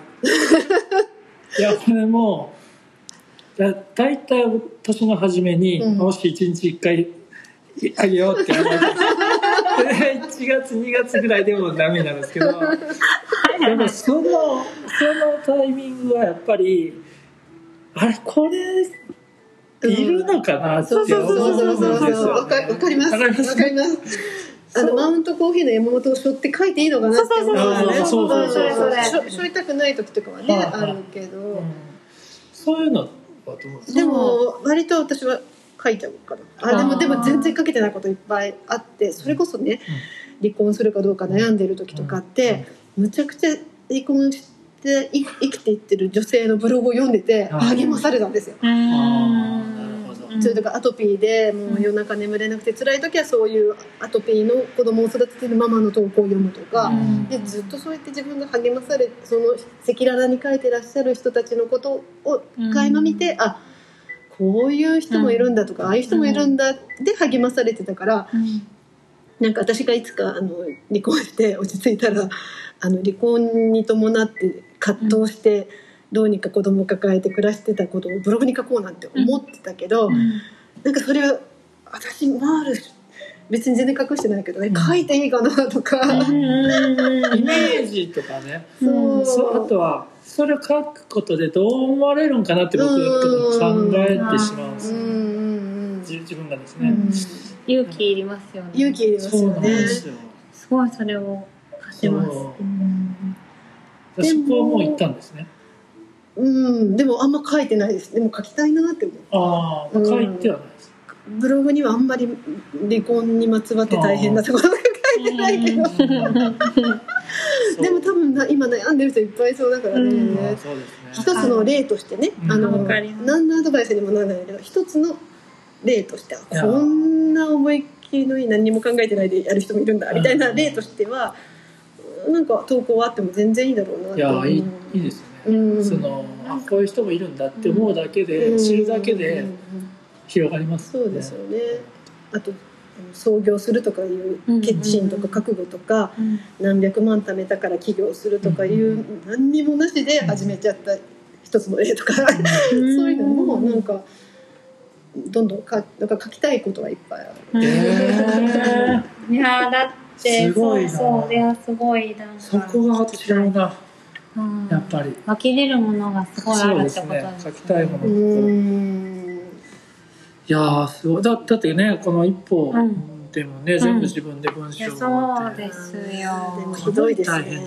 いやいやいやひどいです。ひどいとかじゃないですよ熱量が。なんか熱熱量はある。量がやっぱり。正解とかじゃないですもんね。そうなんですよね。さんが伝えたいことだから、はそれをこう自分でずっと書いてでも伝えるっていううん気持ちがね。なんかはい、はい。あれ気になりませんか？何ですか？まあヤマボンも、はい。要は私もヤマボンとしても携わらせてもらってるんですけど、はい。ヤマボンで売り上げはないじゃないですか、うんうんフリーペーパーだから、はいうん気になる。はい。すごく気になります。ね。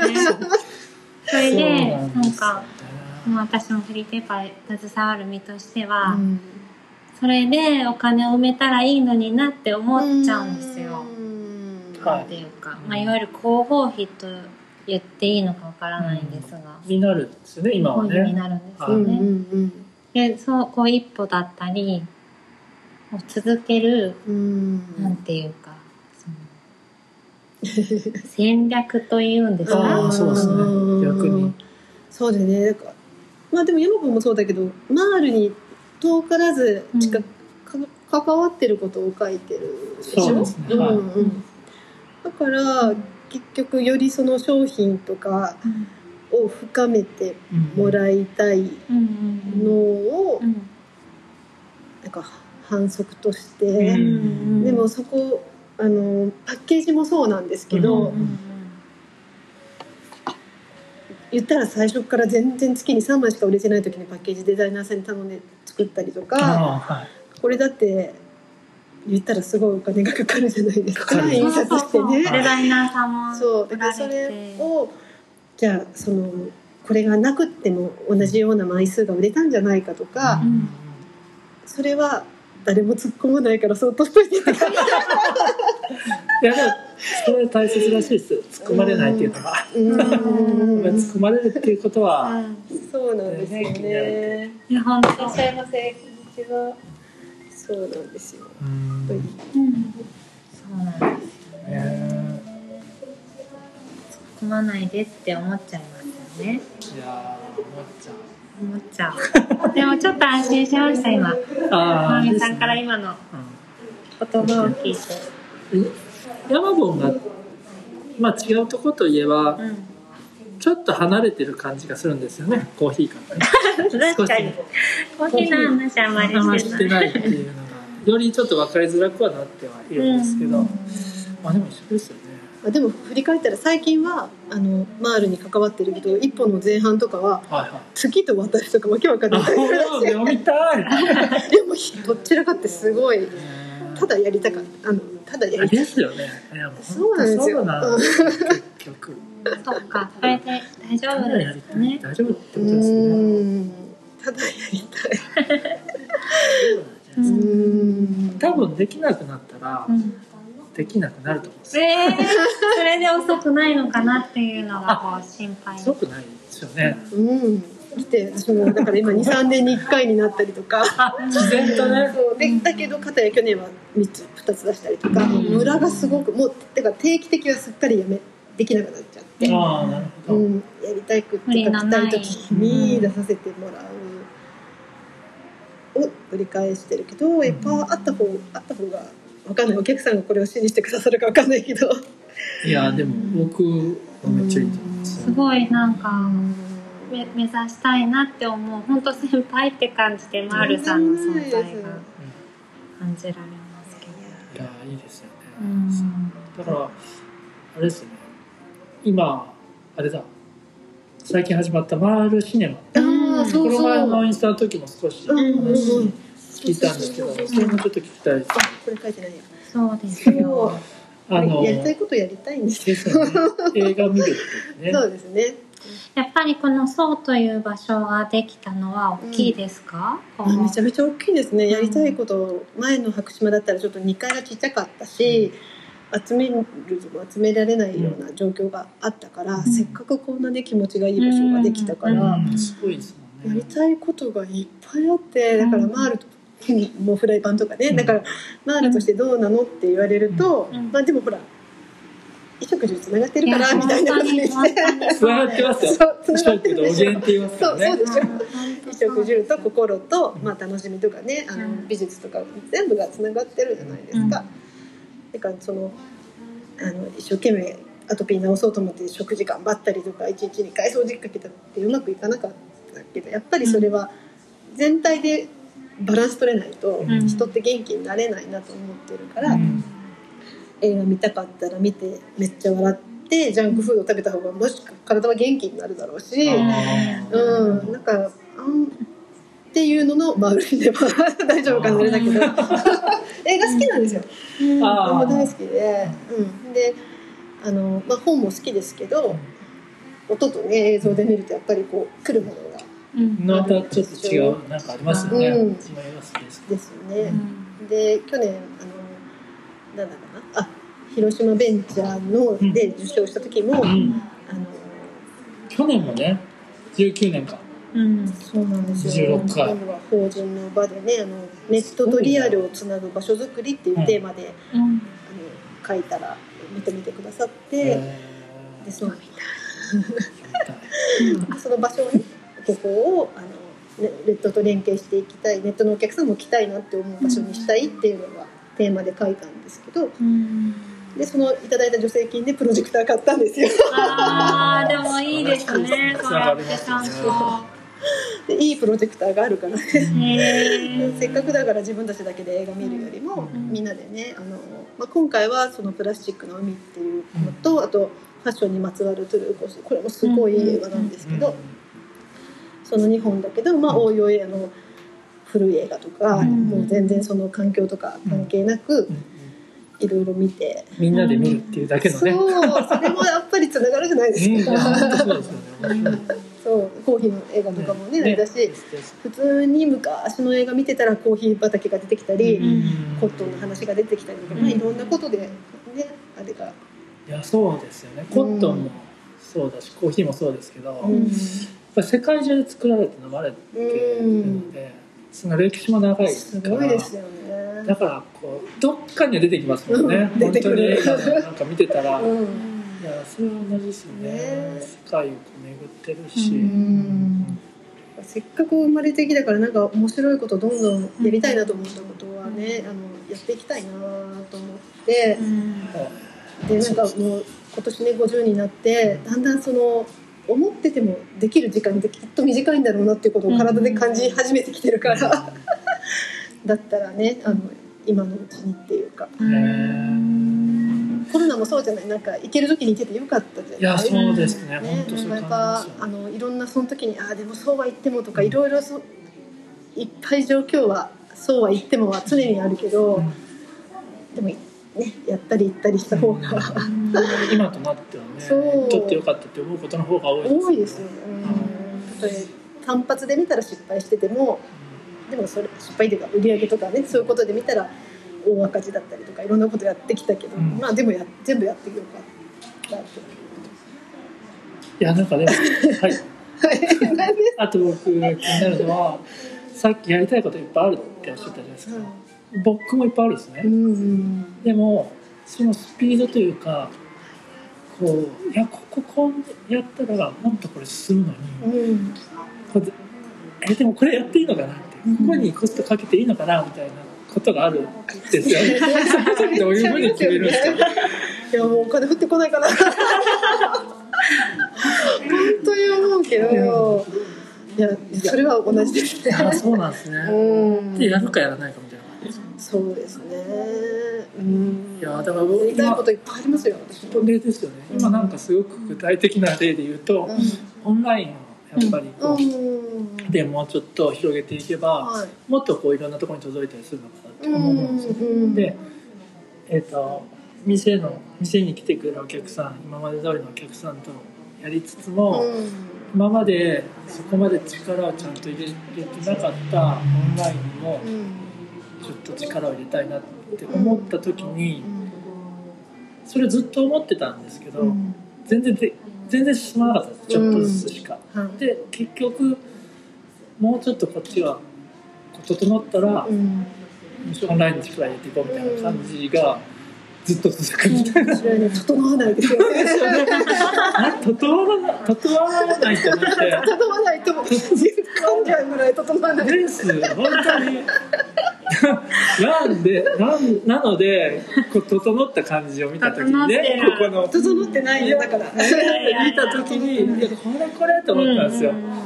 で欲しいやつが。そうその話聞いたら整わないですね。整わない。そうだからそうならばもうそこにきちんと人をもう占領専門というかちゃんともう人を入れた方がいいのかなって思ったりして、うんうんで今までは片手間ではないけども、マウントの実店舗があってその次にオンラインみたいな感じだったのを、もう分けるというか、うん。オンラインをのこう重視していった方がいいのかなって思いながら、うん。今考えてるんですけど、うん。そこにいくらかけてんやろみたいなとか。お金でもかかんない人人でね。専属でかけるあのして手伝ってもらうならそうですけ人ど。でそうですね人件費そうですね。うちもネットショップそのカラーミーシステムっていうね無料のサイトでやってるからあの全然お金かかんないんですよ。あそっちにはですね、うん、がまあそれを担うスタッフですよね。そうもうそれはたまもちろんたまそういうの得意なスタッフがおられるってことですか？うん。でももうネットその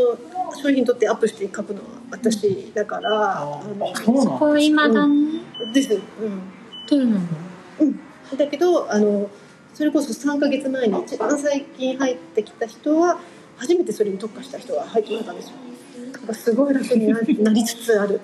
けど、うん、でももうやっぱそれもまたこれがこの商品仕入れたいなぜなら私が痒くないからって書けるのは自分だったりするから、結局写真撮って。いやーそう。だから逆なんですよね。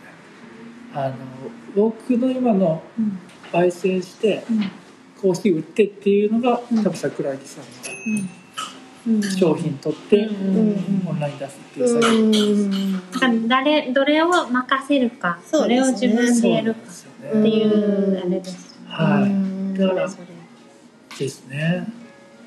オリジナルの商品はもうプロのカメラマンさんにねお願いしてああ私らもそうですね。お願いしてるけど普段のこまごました仕入れのものとかはう。ん。例えばマールシネマやりたいってなったらそれをどう一緒に働いてるみんなに言うんですか？なんかどう巻き込むか？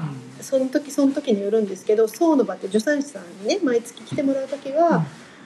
私がこういう経験があったから、えっ、とで世の中にはこうやってあの病院に行くまでをためらってるけどモヤモヤしてネットの情報でちょっと辛くなってる人がいるはずだからっうんていうのをやりたいですっていうのを紙に書いて、あらかじめ読んでいてもらってで自分の言葉で伝えたんですけど、ん。もう回るステーマとかはうん。もう全然バババって やることになったよって。うん。やりますよみたいな。みんなよろしくねみたい一緒やった。ななかなかこう人数いるししかも全員揃ってからいないから。そうです。それをまたね全員を集めて相談から始めるともうあのーそれこそ時期が伸びです5よね月できなくなっちゃう、うん、5月にはこのフェアトレードの月間をするから映画があった方がいいだったらもう申し込まなきゃみたいな時期だったりする、うん。まあ1年計画で前から考える時はいいんだけどそんなことはないからね。ねえ。本当本当でもなんかやっぱり物事が進むって絶対タイミングもあるからそれが浮かぶのが直前だったりするでしょ、っていうのはやっぱりちょっとある程度スピードがうんね。スタッフは大変かもしれないですけどね。うん、その時その時なんですね。そうです。ねそその時によるかな。ね。ね意外に。えよかっはい。よかったですね。でもまだまだいけるってことですね まだまだいけますね。まだまだいける。だから多分ね、うん。あの遠慮も山本さんされてるし、うん。スタッフにこう気遣ってくれてるんだけどまだいけそうですよ。ですね、うん いやどうなんですかね。めっちゃ喋りたいですね。ね。えなんかその感じでこれからも行くよ予定なんですか？なんか今新しく入ってきた人がうんうんすごく得意な人だったって。そうですね。だからもうもっとどんどんこう振っていきたいし、ううんんうん、かかといって、まあ、自分がの言葉では書きたいところもあるからまああ塩梅ですよね。ううんうん。なんかでもさっき言われてたそのオンラインとネットとこう実店舗のをつなげるような場所がこのそうだっていう話ってめっちゃいいですよね。めちゃいい。うん。ちょうどそういうことを言った半年後にコロナになったからまたより一層今度はネットのお客さんに来てもらう時ことを考えてその発表をしたんですけど、逆にネットショップで買い物したことないここのお客様がネットをめっちゃ使ってくださるようになったからやっぱ両方あってよかったなって去年はね思って。ここをそのこっちに移転してきた時にはそういうふうに考えてるんですか？そのオンラインの人も来れるような場所作りっていう。そうですね。私があの広島の魅力をねあの全国のネットショップのお客さんに伝えたかったんですどんどん。あの県外の人から人間からすると広島ってやっぱどこにあるのかとかあとはイコール原爆まあもちろん大事なことだけど、うん。そのイメージがものすごく強い。けどもっと瀬戸内の海もあるし、うん。山もあるしとかいろんな魅力があるじゃないですか。だから来てほしいなと思って、で東京とか名古屋に出店すると「あー広島一回行ってみたいんですよね」って皆さんおっしゃってくださるから、だったらここ便利な場所だしね、あの広島来たついでに絶対寄ってくださいね。っていうので、なんか全国のネットのお客さんが広島に来るきっかけの一つになったらいいなっていうのを思ってここを始めたんで。素晴らしい。素晴らしい。しい。し、もう運命の出会いって感じが。そう。うん。すごいいい場所、ここ本当にね浜本ビルここのこれってもうこれもまたうん。かあの何出会いの感謝っていうかうん。本当にたまたまですけどよかったな何年です何年目ですか？まだ2年目です。え？そう。2年目でしたっけ？3年目にちょっと入入ってあ入ったかな？入ったかな？うん入りました。そんなもんうんそうですよ。全然もっと前から。うんいやいやだいぶ展開が広がって。ねですね。キッチンができて。そうです。こういろんな。ねうん。それも肌着屋でキッチンいるんかっていう話だけど、いや絶対あった方が楽しいと思うって、ん。でもよかった。キッチンあることでね、来ていただける。いいですよ。ね。堂々とドンってここにあるっていう。結構いい位置にキッチンがある。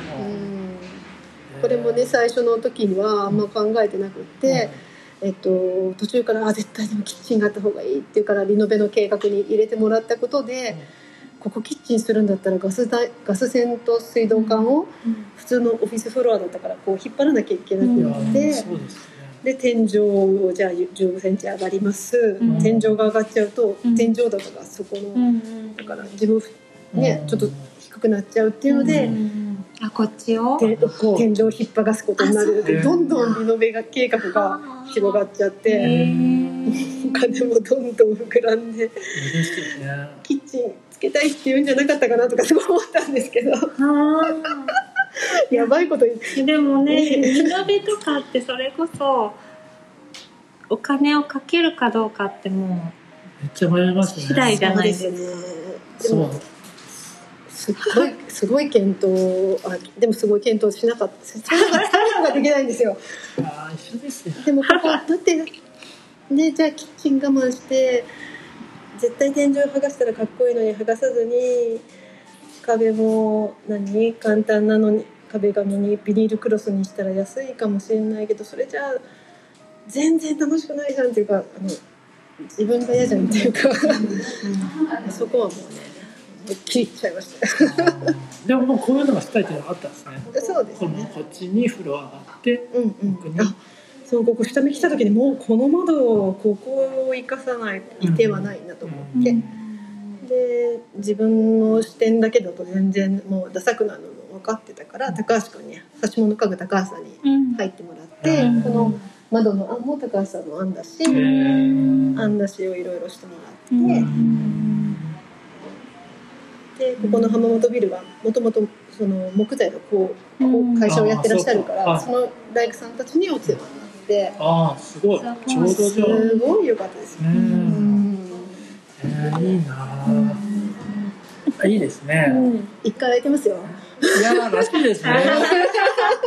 めちゃめちゃ広いって聞きましたよ。い。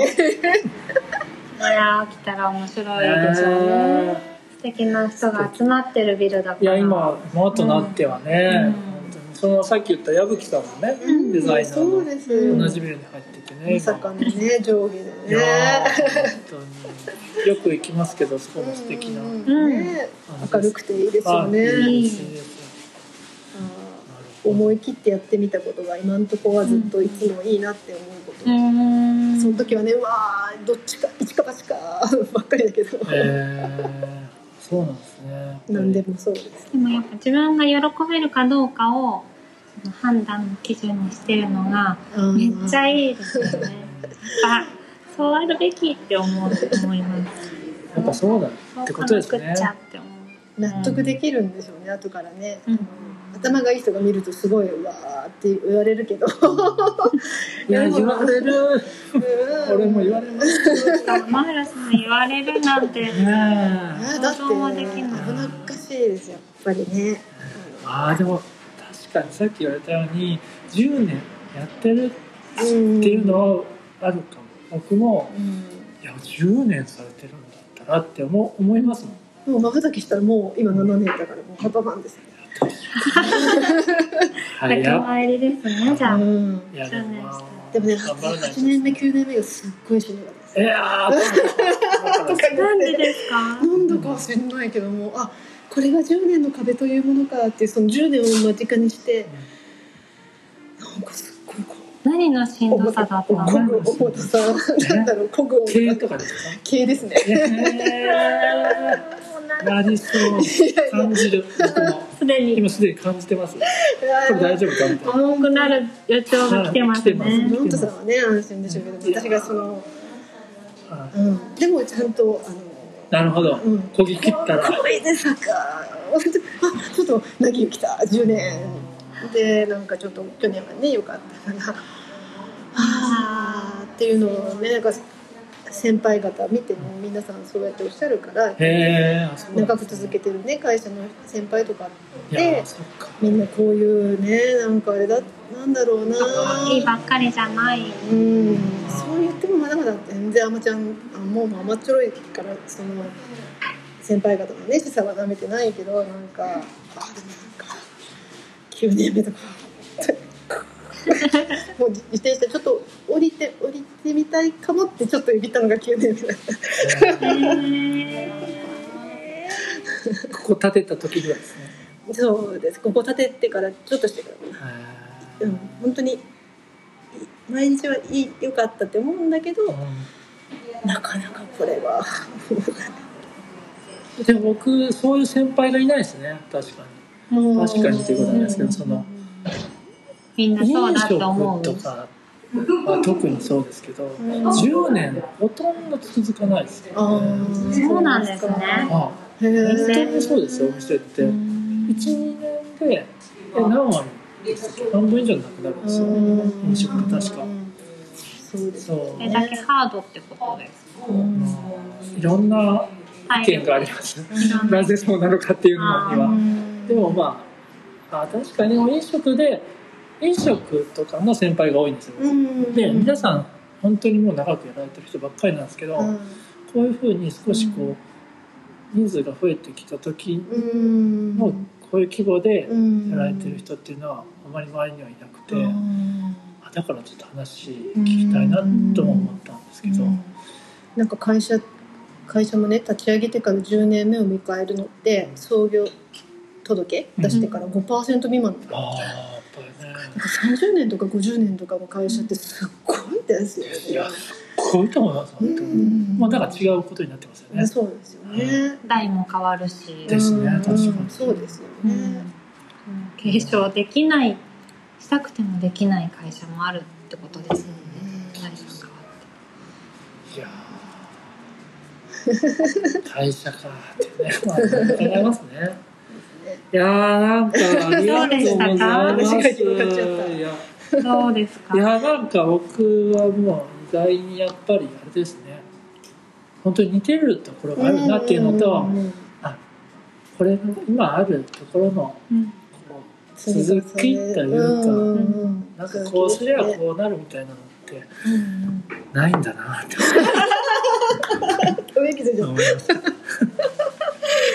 頑張るしかない。ですね頑張り続けるしかないですねでもなんかその分頑張ってきた分のその時その時のご褒美がどんどん大きくなってこう、うん人の輪が広がって、うん。うん。でもなんかちょっとすっきりした気がします。うん。そうですかああもう頑張るしかないなうん。うん。うん。一緒に頑張りましょですね。よろしくお願いします。よろしくお願いやー。心強い。う楽楽しいです。よかったです。でもねこのタイミングではこうやっぱ桜木さんに話を聞くべきタイミングだった感をすごい私は感じております。い。感じましたか？そうですかしております。ね。僕もこんなのが今すごくやっぱりこうさっきも言ったうん。その会社でありながら個人のなんかいいところを残してるっていうような人たちのうん。話が聞きたいって思ってました。あーそうですか。いやかったです。なんかこういうのでもどうにかなるんだっていう一例になれば励まされます。すいません。本当にいやーありがとうございました。はいこちらこそ大丈夫ですか？はいはい。ありがとうございます。じゃあちょっと長い時間な。本当だあもう2時間編集しないといけないいやいやありがとうもうございますべてお送りしました。ですね。いや本当良かったです。じゃ今日のレディオヤマポン、今日のゲストは、はいマールの桜木直美さんでした。ありがとうございました。ありがとうございましたありがとうございましたありがとうございました